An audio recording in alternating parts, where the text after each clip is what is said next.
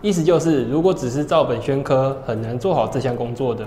因此，拥有无比高效的无形研磨是一件好事，不仅能减轻工作的压力，赢得老板的称赞，还能使生产线更高效，公司更可获利。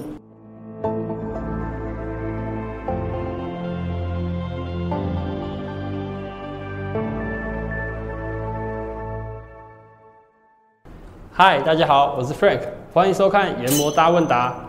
在这个系列呢，我们会讲解在网络上收集到有关研磨的各种疑问和知识，或是整理观众们在留言区写下提问，将其分析整理，来替各位研磨人解开在做研磨抛光时可能会遇到的疑难杂症。今天的主题是让你的无心研磨保持高生产率的六种方法。所谓的无心研磨是一种针对量产圆柱状的工件的研磨方式。由于没有顶芯的支撑，研磨条件又会互相影响，相当依赖操作人员的经验以及问题排除能力。在业界也有一句俗语，叫做“无心研磨磨腮乎”，意思就是如果只是照本宣科，很难做好这项工作的。因此，拥有无比高效的无心研磨是一件好事，不仅能减轻工作的压力，赢得老板的称赞，还能使生产线更高效，公司更可获利。而为了达成这些，我们将提供六个技巧，使你的无心磨床保持高效运转。技巧一：定期换油。切削油是无芯磨床的命脉，能使机器上重要的组件正常运转。如果您没有定期更换切削油的话，这些组件迟早都会发生故障的，进而导致耗时又昂贵的维修成本。所以千万不要让肮脏的油阻碍你的生产作业。与此同时，也应该定期更换机油滤净机，以确保切削油是干净的。技巧二：清理研磨碎屑。机器冷却剂每次通过机器时，都会产生很多的碎屑。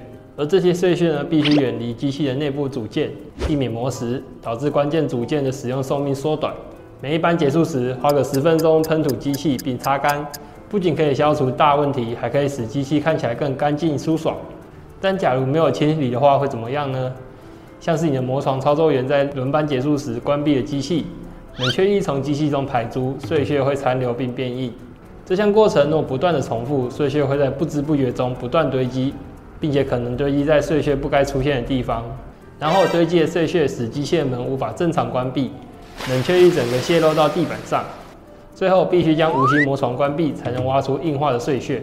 要清理碎屑可能只是一个简单的任务，但是会导致产量下降，或是重新启动机器时再次产生生产浪费。若碎屑进入密封部件，或是让冷却液流入不该流入的地方，则会导致更严重的情况。可能会加速轴承的损耗，造成巨大的停机问题。技巧三：检查定位哨。定位哨负责保持机器部件的紧固和定位，在其上的做动或磨损都可能导致校对不准，从而导致零件质量不良或零件光洁度不佳。技巧四：进行预防性维护。预防性维护是通过追踪机器磨损，解决尚未形成麻烦的小问题。准确执行预防性维护，能够达到多种效果，像是延长机器寿命、减少紧急维修。提高机器效率和可靠性等等，这些优势都能更稳定研磨效率，所以应当花时间建立实施预防性维护计划于高价位的磨床上，包括无芯磨床。五、关键零件保留库存。我们建议您将所有磨床记录在电子表格上，并优先考虑机器对产品运输的影响，像是一台机器停机多久时间会危害成品的运输呢？关键机台和下一个操作之间是否有缓冲时间？那如果有缓冲时间有多长呢？当已确定了最重要的磨床是哪个，就可以决定要购买哪些零件以及是否需要库存。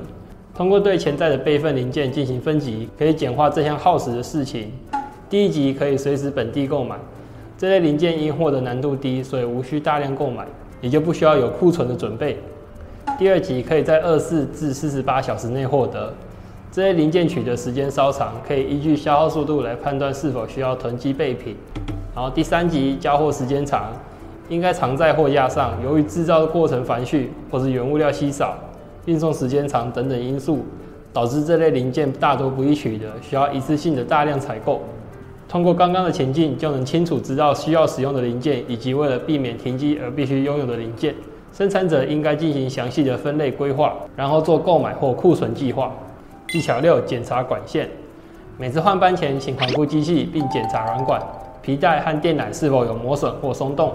研磨这门学问深奥繁杂，并非一朝一夕的功夫，看似很辛苦，但其实只要我们多用点心思，还是可以发现许多小细节和技巧，确实落实这些部分，就能有效保持提升生产率。